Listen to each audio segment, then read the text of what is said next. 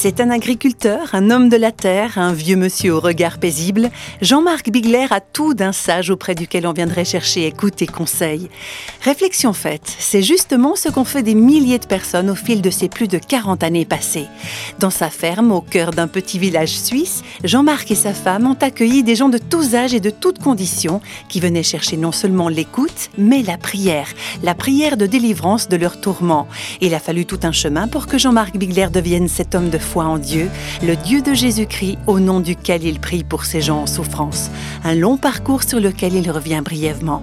Je pense que j'étais complexé, angoissé, insécurisé. C'est difficile à, expliquer avec le, recul, mais il y avait pas mal l'angoisse, particulièrement l'angoisse. Maintenant, hier, j'ai posé des questions, euh, pourquoi, comment, mais, mais j'ai cherché, j'ai creusé, j'ai gratté. Puis euh, j'ai eu un, tournant à 42 ans, le 12 décembre 1974, quand Dieu m'a vraiment touché, euh, rempli de son esprit, où, ben, tout d'un coup, où, la Bible n'était plus un ensemble de, lettres qui s'ajoutent aux autres, de principes exigeants. Euh, euh, c'est un truc qui donnait la soif et qui ne désaltérait pas.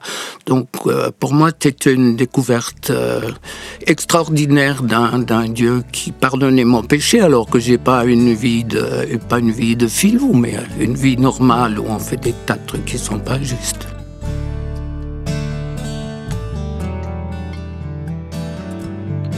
La découverte d'un Jésus-Christ vivant aujourd'hui, qui pardonne et qui délivre, a été capitale pour Jean-Marc Bigler. Je pense que c'est la, la, plaque tournante dans ma vie parce que, comme j'ai dit, euh, des problèmes surtout d'angoisse et de panique. Et après peut-être 15 ans de mariage, ma femme n'avait même pas remarqué que je paniquais. Je me réveillais la nuit complètement angoissé, euh, bloqué au plexus, en transpiration. Et puis je, je pensais que c'était normal, que c'était euh, physique.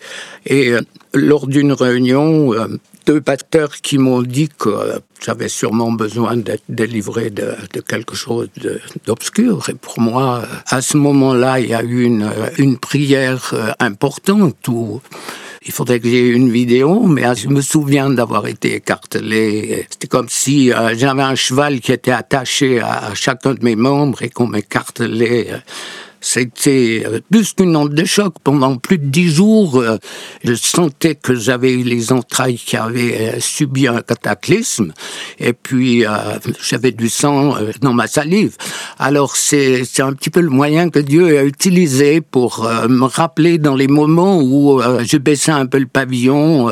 parce que un agriculteur qui, en 1975, commence à prier pour les gens, ça, j'étais qualifié de guérisseur ou de charlatan donc j'ai été abandonné de beaucoup de personnes et euh, mis en garde par euh, quand même pas mal de pasteurs qui m'ont dit tu te trompes.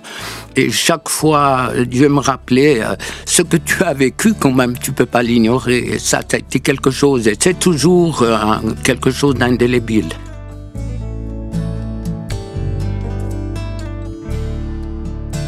La délivrance, une expérience par laquelle Jean-Marc Bigler est lui-même passé, une expérience que font des milliers et des milliers de personnes qui découvrent qu'aujourd'hui, Jésus, le Christ, est bel et bien vivant et qu'il offre vraiment ce qu'il a promis, à savoir la délivrance aux captifs. Réflexion faite vous a été proposée par Radio Réveil.